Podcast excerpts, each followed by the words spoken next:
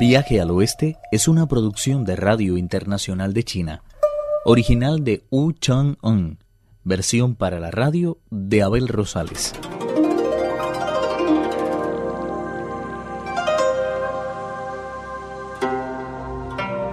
Por orden del monje Tang, el cerdo Chupachie va rumbo a la montaña de flores y frutos para recuperar el equipaje robado por el gemelo del rey de los monos y continuar el viaje hacia el oeste. Antes de partir, el Bonzo Shah le dijo: Hay más de mil monos en esta caverna. ¿Crees que vas a poder hacerles frente tú solo? No te preocupes por eso.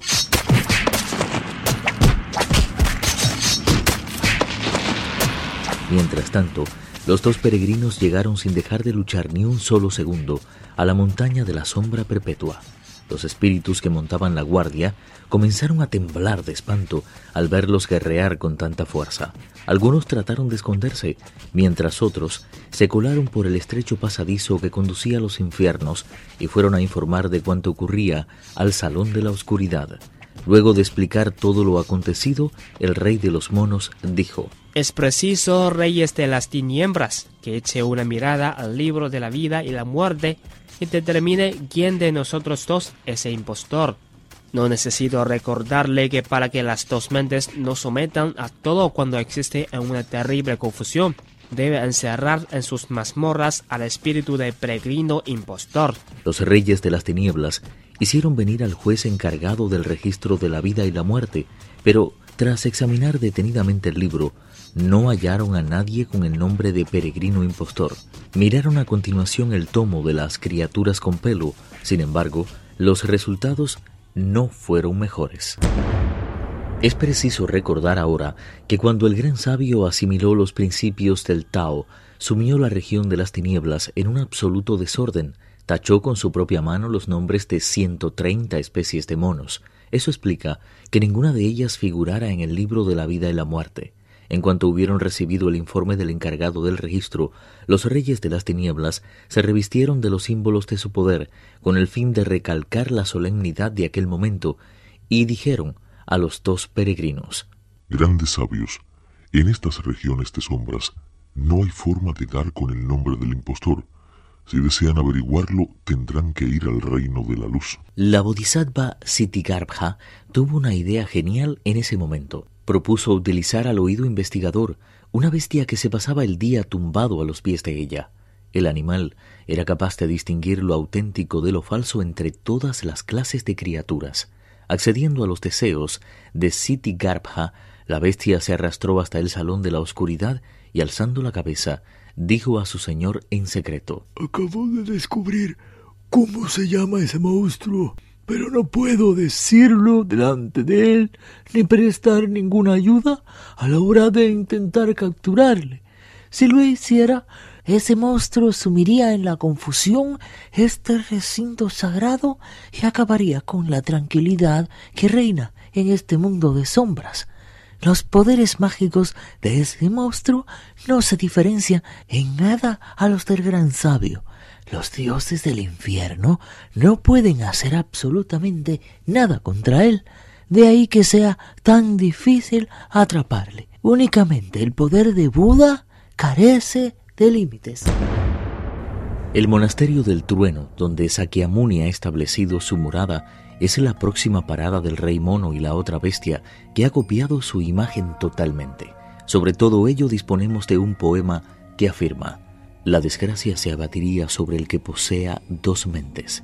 Él mismo la llamará con urgencia, ya que tratará de comprender lo cercano y lo lejano. Buscará al mismo tiempo ocupar el puesto de gran consejero y de señor de los carrillones de oro. Hará la guerra a la vez en el norte y en el sur, y pugnará por asolar en el mismo momento el este y el oeste. El que desee trasponer las puertas del Zen debe desprenderse de la mente y dejar que el embrión sagrado vaya creciendo poco a poco en su interior.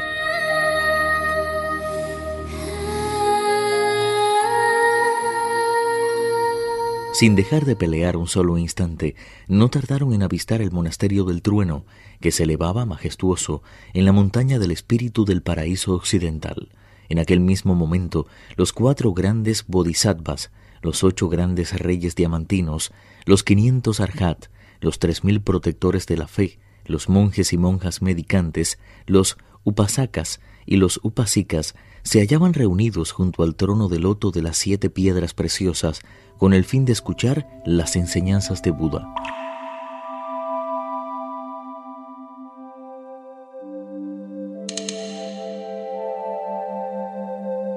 Tras escuchar tan maravillosas doctrinas, todos los presentes inclinaron la cabeza y repitieron al unísono lo que Buda acababa de enseñarles. Agradecido, Tathagata hizo descender sobre ellos una lluvia de pétalos celestes antes de decir con un cierto deje de satisfacción. Todos ustedes poseen una sola mente. Contemplen a qué lamentable situación puede conducir el hecho de poseer dos. Los presentes levantaron la cabeza y vieron a los dos peregrinos enzarzados en una escalofriante batalla, al tiempo que posaban sus pies en las sagradas tierras del trueno.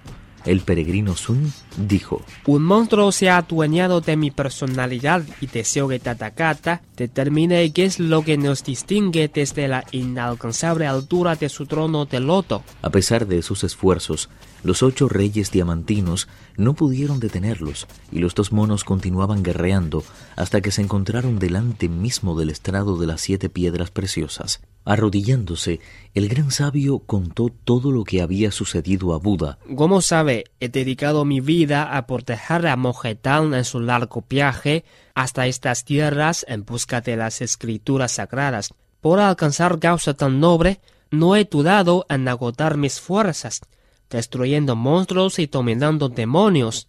Hace cierto tiempo, no obstante, nos salieron al encuentro unos bandidos y me vi obligado a matar a unos cuantos. Eso provocó la ira de mi maestro, que me apartó de su lado, privándome del consuelo de venir a presentar mis respetos ante su dorada figura. No me quedó más remedio que acudir a la Porizaba Kuan Yin de los mares del sur en busca de consuelo. Poco me figuraba yo entonces que un monstruo había asumido fraudulentamente mi personalidad y hasta mi forma de hablar y se había presentado ante el maestro, dejándole medio muerto y llevándose todo su equipaje. Ni la porizaba de los mares del sur, ni los moradores celestes, ni el propio monje ni los reyes de las tinieblas han podido determinar qué es lo que realmente nos distingue.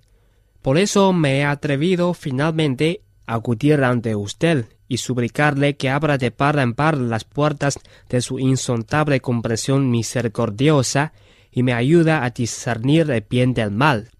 De esa forma podré reintegrarme a la compañía de Monjetán, llegar hasta aquí a presentarle nuestros humildes respetos, hacernos con las escrituras y regresar con ellas a las tierras del este, para que todos conozcan la bondad de sus doctrinas. Todos los presentes oyeron asombrados cómo los dos peregrinos pronunciaban las mismas palabras al mismo tiempo y con el mismo tono de voz sin poder distinguir al auténtico del falso.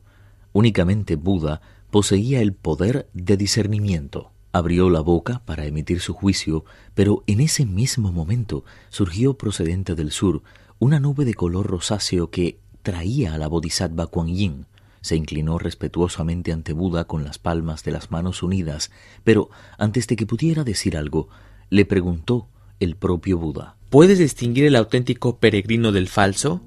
Aunque el poder de tu Dharma es inmenso y tienes capacidad para ver cuanto ocurre en el universo, no te está permitido penetrar en la naturaleza de las cosas, ni posees el conocimiento total de las clases de seres. Viaje al Oeste, uno de los cuatro grandes clásicos de la literatura china. Versión para la radio, Abel Rosales.